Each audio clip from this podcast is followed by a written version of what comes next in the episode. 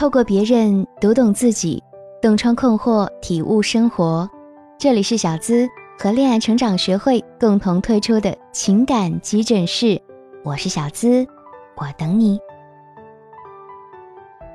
陈晶和李栋是由朋友介绍认识的，那时候啊，李栋被陈晶灿烂的笑脸所吸引，第一次见面便对他好感十足，而陈晶。则是看上李栋身上那同龄人少有的沉稳，于是当朋友们都尽力撮合他俩的时候，两人自然而然的就在一起了。恋爱的时光总是甜蜜的，李栋很懂得照顾人，让陈晶觉得和他在一起啊特别温馨，忍不住就有一眼万年的念头。而陈晶的温柔可人，也让李栋对这段感情有了依恋，想要牵着她的手一直走。半年后，两人一起见了双方的家长，订婚的事情也被提上日程，而矛盾就是从这个时候慢慢开始的。自从订婚以后，李栋觉得陈晶开始变得和从前不一样了，他开始就结婚的事情提各种各样的条件，而且很多都是比较任性的，比如婚宴一定要在五星级酒店举行，婚车一定要是名车。婚纱要跟大牌设计师定制，而酒席要尽量请够九十九桌，象征长长久久等等之类的，很多的计划都在李栋的预期之外。李栋来自普通的工薪家庭，父母都是普通的工人，退休工资加起来，除了日常开销，还有礼尚往来，大概也余不下多少。他大学毕业以后就很少花家里钱。也想靠自己的努力让父母过上好的生活，但陈晶的家庭条件比较优越，父母经商，有两家工厂，从小就过着公主般的生活，从没有为钱的事情着过急，自然什么东西都是想要最好的。对于婚礼的设计，李栋的想法是不要太奢侈，温馨就好。但是陈晶则认为，结婚是女人一辈子的大事儿，她想要一个完美的、独一无二的婚礼。不能让那些小姐妹们看不起。两个人就婚礼的事情开始有越来越多的分歧，陈晶也开始越来越不耐烦，对李栋的各种行为越来越挑剔。虽然他还是很爱李栋，但却总是忍不住指责他的各种小毛病：换完拖鞋不把鞋放回原处，不及时清理烟灰缸等等，还有偶尔偷懒忘了把衣服从洗衣机里拿出来。一系列的问题让他脸上的笑容消失得无影无踪，李栋更加苦恼。原本温柔有加的女朋友突然不见了，虽然自己工资挺高，在单位也受到重用，但是对于陈金越来越高的消费观，显然是力不从心。渐渐的，两个人开始吵架、冷战，互相指责。本来应该是越来越好的日子，却被过成了刀山火海。两个人的眉头也都越皱越紧，再难看到笑容。在这种氛围中，李栋越来越觉得压力大，下班之后也回家的越来越晚。有时候他甚至是坐在办公室发呆，也不愿意回去听陈晶的种种抱怨。两个人之间的感情自然是每况日下，该如何解决，却都没有想到很好的办法。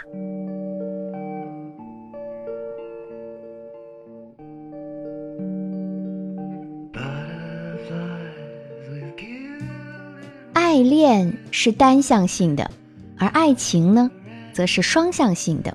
所以啊，任何一段爱情想要更好的发展，都必须是两个人一起努力的结果。张爱玲曾经说过：“这世上没有一段感情不是千疮百孔的。”所以，当我们遇到感情波折的时候，一定要懂得及时的自我调节。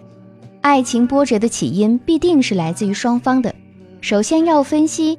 自己在这个事件中的所作所为是否得当？只有这样才能更好的解决问题。现在我们就来分析一下陈晶和李栋在这段感情当中所存在的问题。第一，原生家庭不同，形成了不同的价值观。陈晶的原生家庭比较富裕，所以在牵涉到婚姻问题的实际事件之后，会觉得终身大事啊就应该办得隆重一点，恨不得宣告天下。她要做最幸福的新娘，而李栋的家庭条件一般，理所当然的想到结婚过日子是过给自己，而不是给旁人看的，所以他认为婚礼温馨就好，没必要太铺张。这是由他们一直以来形成的生活习惯所决定，并没有谁对谁错之分。我们也都明白，幸福与否跟你用多少钱来筹办婚礼并没有太大的关系。所以，想要在婚礼的问题以及以后的消费问题上达成统一，必须在婚前约定好、沟通好，找出两个人都接受的方法，不然以后还会有更多的矛盾。第二，矛盾发生时，双方都没有及时寻找症结所在。陈晶和爱人的意见有冲突之后，选择的是坚持己见，不考虑对方的意见。并就两个人之间的问题啊，采取指责、挑剔等解决办法，以此来取得对方的认同。而李栋则选择逃避，争论不过也改变不了对方的想法，那我就躲起来好了，能躲得了一时是一时。两个人的做法其实都是消极的行为，指责和逃避都不会让存在的问题自动消失，反而会越积越深，就像是滚雪球一样，矛盾会越来越多。所以，当矛盾发生的时候，最重要的还是要双方一起静下心来，共同去寻找问题根源所在，寻找解决的办法，才能让感情更好的发展。第三，没有合理的控制好自己的情绪，爱情里的埋怨、吵架、冷战等等问题，都显示双方在处理问题的时候啊，缺乏应有的理智，不懂得合理控制自己的情绪。才会任由矛盾一路升级。很多时候，女人都容易情绪化，就如陈晶，在婚礼问题上提出的种种条件，就没有顾及到李栋的感受。她认为自己是正确的，对方就应该无条件服从。殊不知道，从爱情走向婚姻，是由一个人向两个人转变的过程。自己的情绪影响到对方，甚至会给对方造成巨大的压力。这种情况是要及时调解的，并不是一味的坚持自己的意见就好。对方不全盘接受你的意见，也不代表就是不爱你，而是每个成年人都有自己处理问题的方法。第四，爱情里一方对另一方的边界感侵蚀。陈晶没有意识到，即使在爱情里，两个人之间也应该有清晰的边界感。他认为。既然我们要结婚，那么我拥有的是我的，你拥有的也应该是属于我的。但是，就算是夫妻，两个人之间也应该有属于自己的独立空间。想把一个人完全拴在自己身边是不可能的，就像手握沙子一样，你攥得越紧，就会失去的越多。而只有把对方放在和自己一样的位置上，才会明白，两个人的相处不是靠对对方的控制。而是要有一定的距离，不远也不近，才能够更畅快的呼吸。所以，把握好边界感才是解决恋爱矛盾的根本。说到心理边界这个词，最早是由心理学家哈曼特提出。他说啊，如果自我是一座古堡，那么心理边界强度便是古堡外的一圈护城河。而护城河的宽度由你自己设定，宽与窄并没有什么好或者不好，看你自己的喜好，但是绝对不能没有。叔本华说，人就像寒冬里的刺猬，互相靠得太近会被刺痛，彼此离得太远又会感觉寒冷。处于恋爱中的两个人，如果没有各自独立的空间，各种事情都糅合在一起。必然会导致没有喘息的机会，时间长了就会有矛盾的产生。矛盾产生是不可避免的，但当矛盾出现时，你的情绪表现就有可能杀死你的爱情。该如何通过对边界感的认知来进行自我情绪的修炼呢？我们来听听小资的建议吧。第一，改变对事件的主观解读，积极转换思维。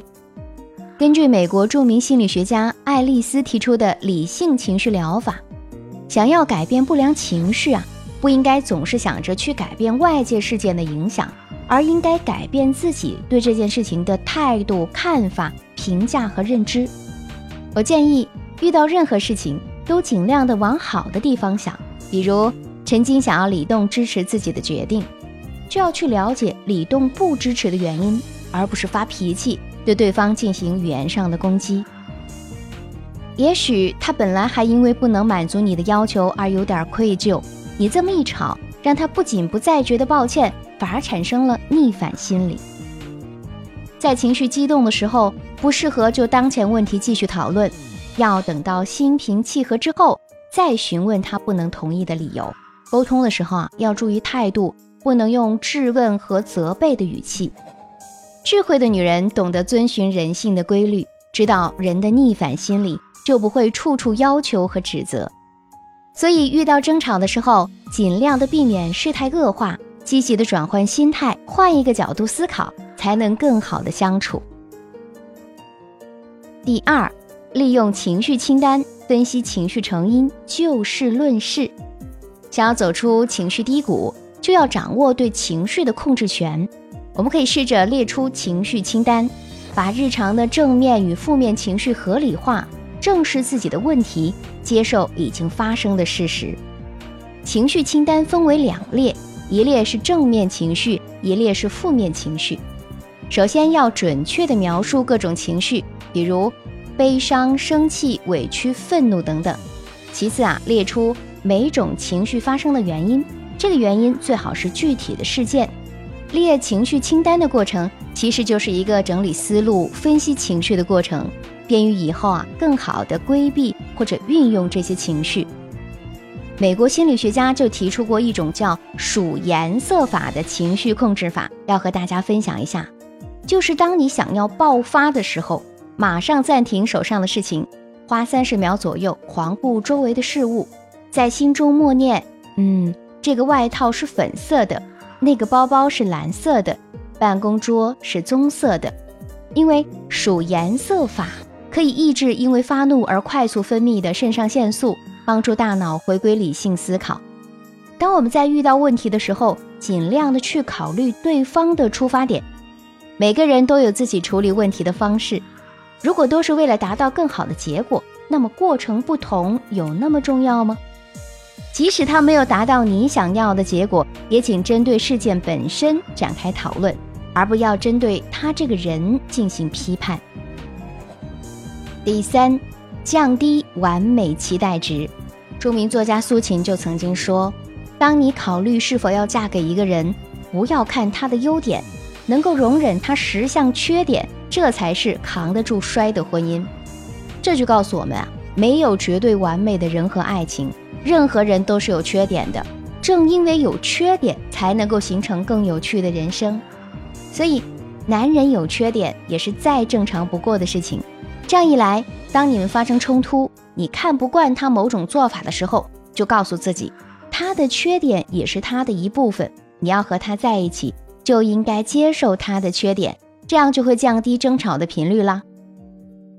网上就有个很火的段子：当你老公惹你生气的时候，请静下心来默念：“我选的，我选的，我选的，活该，活该，活该。”当你老婆惹你生气的时候，请静下心来默念：“我爱他，我爱他，我爱他，惯的，惯的，惯的。”当我们把这种幽默运用到两个人相处当中去啊，就会发现，再多的情绪也抵不过还相爱的事实。那么，为什么还要互相折磨呢？恋爱和婚姻本来就是两个人在一起互相磨合到彼此适应的过程，而不是胜者为王、败者为寇的角逐游戏。所以在相处的过程当中，提升自我情绪的修炼，也是让爱情越来越甜蜜的关键部分。希望在爱情里的每个人都能控制好自己的情绪，在爱情的道路上不忘初心，一路打怪升级，最终成为更好的自己。总有那么一种感情，一起走过了春夏秋冬，一起尝过了酸甜苦辣，一起经历了艰难险阻。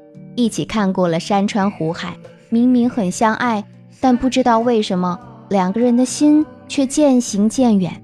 真的要就此结束这段感情吗？欢迎添加我助理咨询师的微信，恋爱成长全拼零零八，恋爱成长全拼零零八。让我们帮你分析问题，为感情的瓶颈期找到新的升温点，暖暖的一起走过余下的日子。那小仙女们，如果还有其他的情感问题，也可以在后台留言给我，我会一一回复大家的。好了，今天就和你分享到这儿，我是小资，我在这里等你。